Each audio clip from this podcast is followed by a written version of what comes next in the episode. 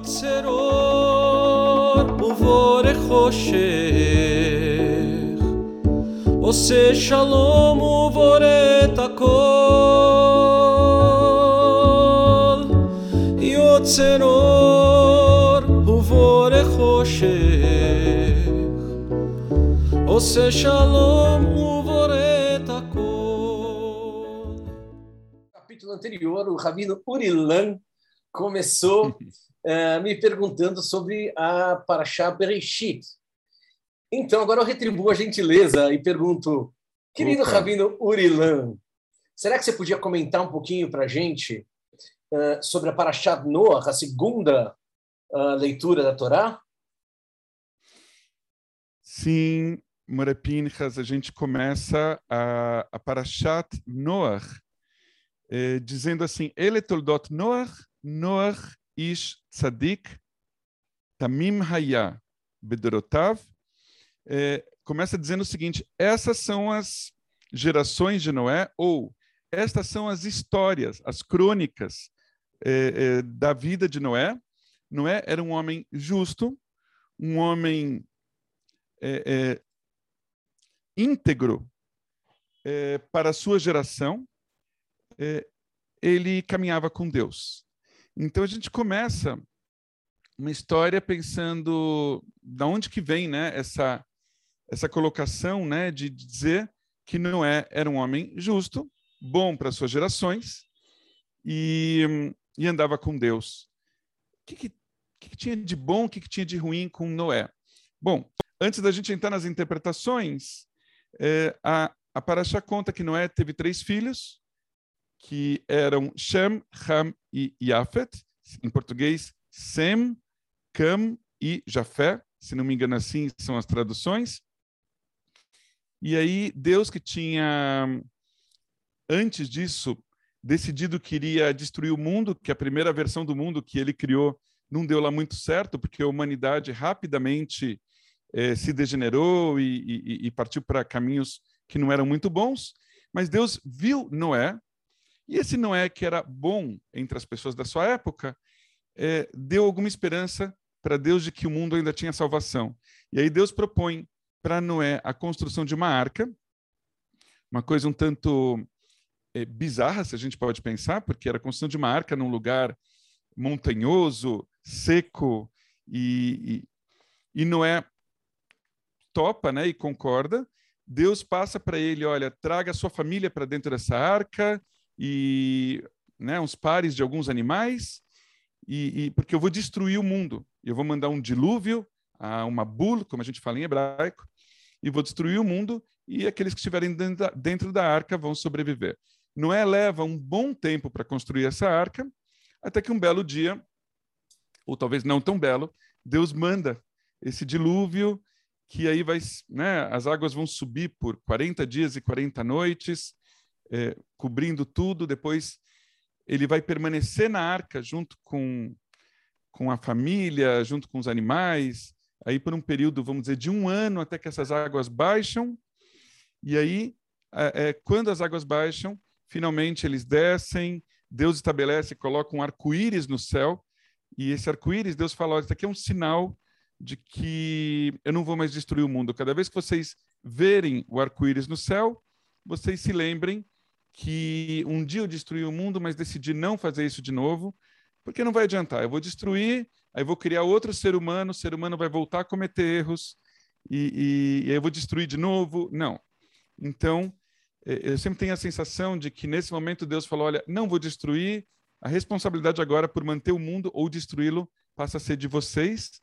E a partir desse momento, Deus pouco a pouco vai passando a responsabilidade do mundo das suas mãos e das mãos dos anjos que o auxiliam para as mãos da, da humanidade. Então, tem essa primeira parte da Paraxá, e a segunda parte, vamos dizer, um outro ponto que chama bastante atenção é a história da Torre de Babel, né? que os seres humanos se multiplicam de novo pelo mundo, mas ao invés de se espalharem, eles acabam se concentrando numa cidade, eles criam lá uma, uma cidade num vale, o Vale de Shinar, e, e- e começam a, a construir a cidade, se entusiasmam, e é um grupo de pessoas que fala, gente, vamos ficar famoso, a gente vai construir uma torre que vai chegar até os céus. E aí essa informação chega até Deus, que decide então confundir os idiomas das pessoas. Até então, conta a Torá que as pessoas falavam todas a mesma língua, e a partir desse momento elas deixam de falar a, a mesma língua e não conseguem mais se entender na construção da torre, e, e, a torre é abandonada e acaba sendo destruída, e a cidade entra em decadência, enfim. E as pessoas acabam se espalhando pelo mundo. Essa seria a versão da Torá, a versão judaica da, da, da criação aí das nações, com seus idiomas. E esses são dois temas principais da nossa paraxá. Vou devolver a bola para você. A gente está contando aqui um pouco da Torá. É, que, que sentidos, o que, que a gente pode trazer um pouco da. Quando a gente fala da Kabbalah, eu, eu sempre penso assim, é, Felipe, que é, é um pouco covardia, né? A gente dizer assim, o que a Kabbalah diz sobre isso? Quando a Kabbalah é uma tradição que vem né, do, do meio judaico e ela é tão diversa quanto a própria tradição judaica. Então, que cabalás, talvez a gente fale, ou uma delas, né, que a gente pode dizer é, é, algo que possa nos inspirar a partir da Parashat Noach. Então, o que, que você tem para contar um pouquinho para a gente sobre essa Parashat? É, a tua observação é ótima. Tem algumas, a, a, alguns pensamentos que são mais característicos de uma escola e de outra.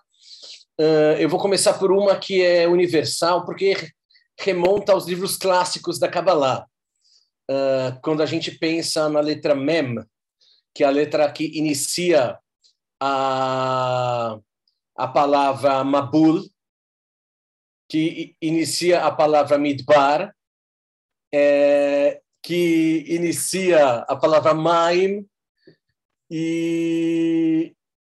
Anyway, a gente está falando de uma letra com gematria 40. A 40 40 está associado a uma transformação que a gente tem uh, na nossa vida.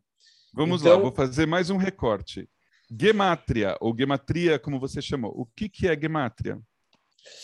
Gemátria seria uma associação que é feita entre o alfabeto uh, hebraico e os números.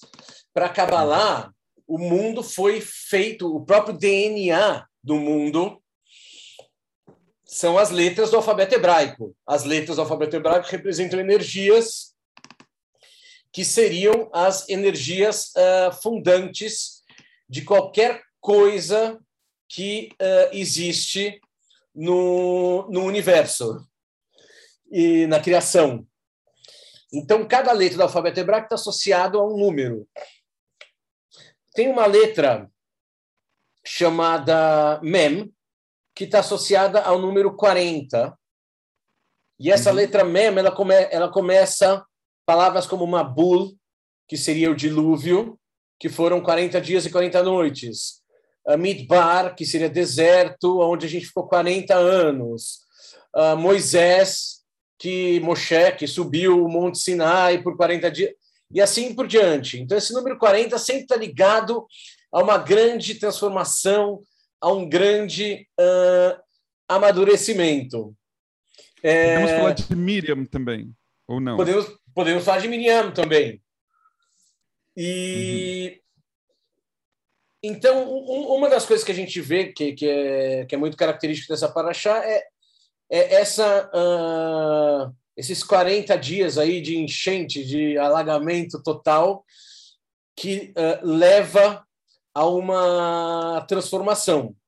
A gente já percebe claramente que, na mesma paraxá, a gente percebe claramente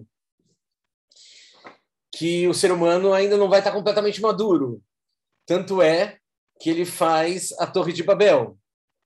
E acho muito interessante o comentário que você fez no, no, no capítulo passado desse podcast. Quem não escutou, escute. O Rabino conclui o capítulo falando do que, que a gente está fazendo com o mundo e uh, se isso pode ser comparado à destruição com dilúvio, etc, etc. E ele fala que Deus passou agora, né? Ele fala que Deus passou a, a bola mais para nossa mão. E aí, quando a gente constrói a Torre de Babel, a sensação que dá é que a gente resolveu construir e não convidou Deus para participar da construção. Uhum. Dá uma sensação de um homem que quer fazer o mundo sem Deus.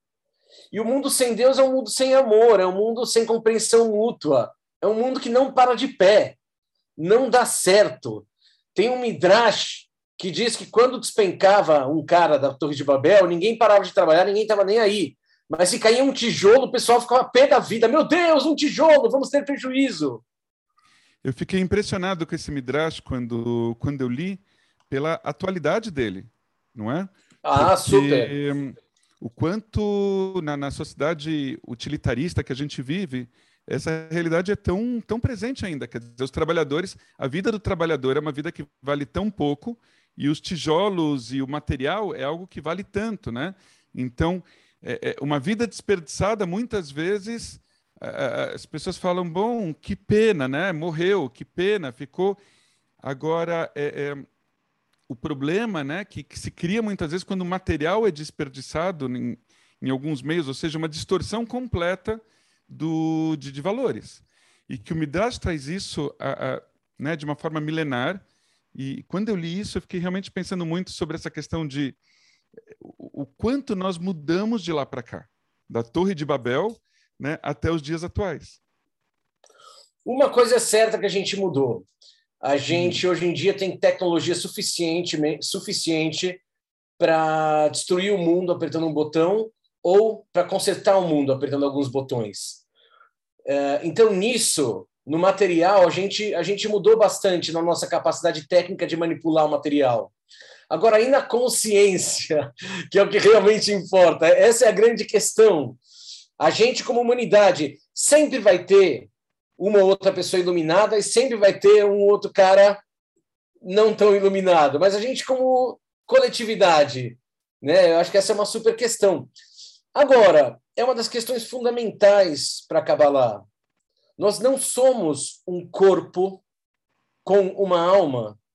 Nós somos uma alma que se manifesta em um corpo e, uh, e também com uma mente.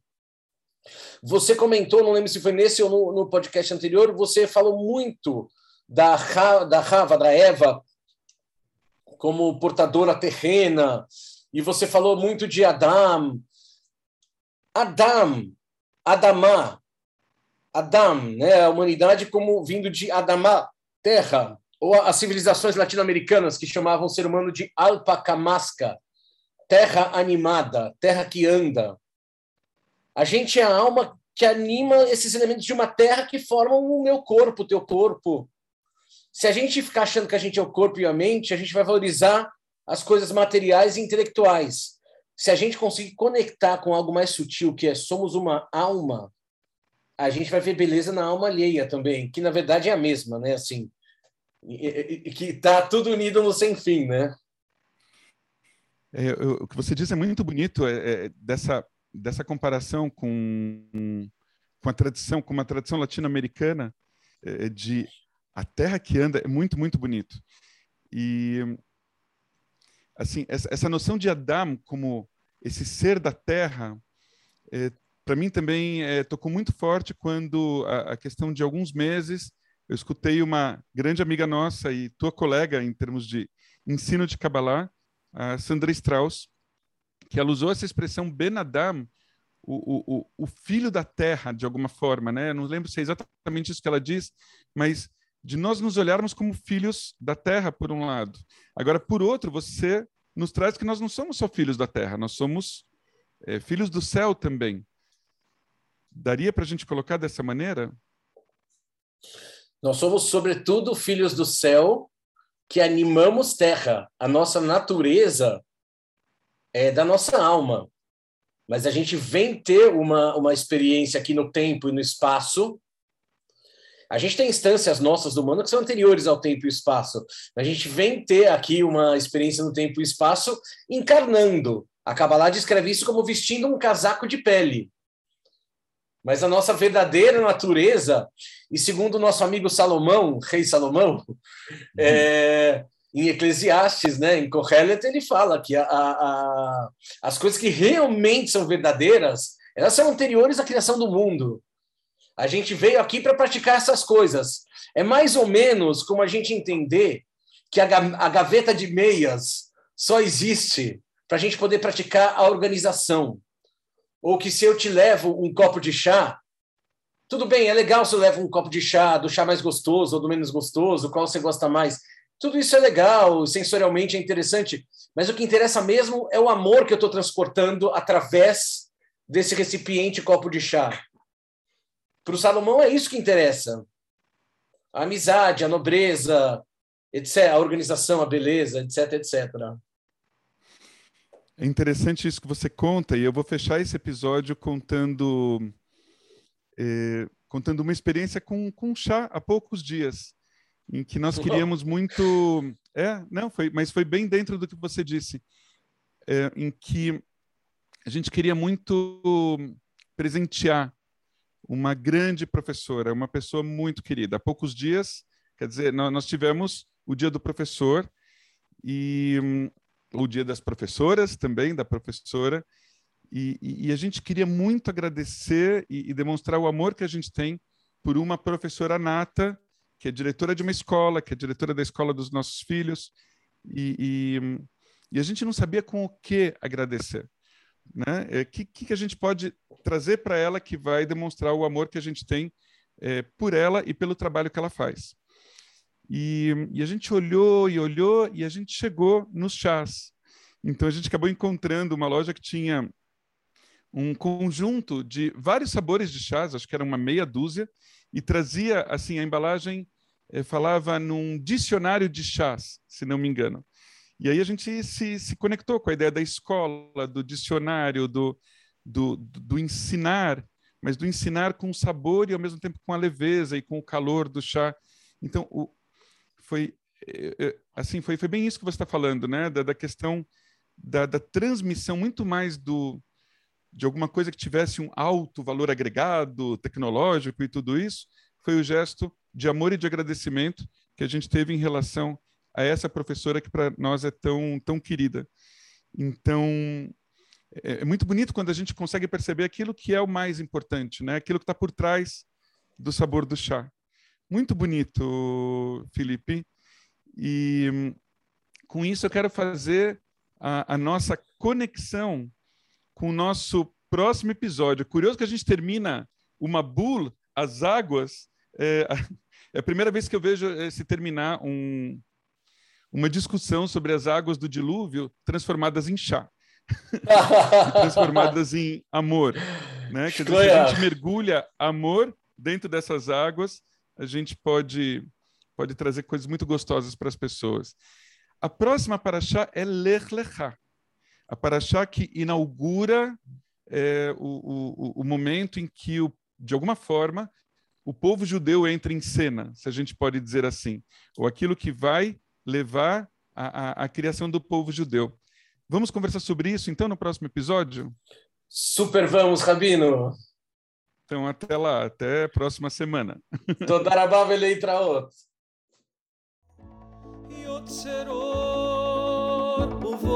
חושך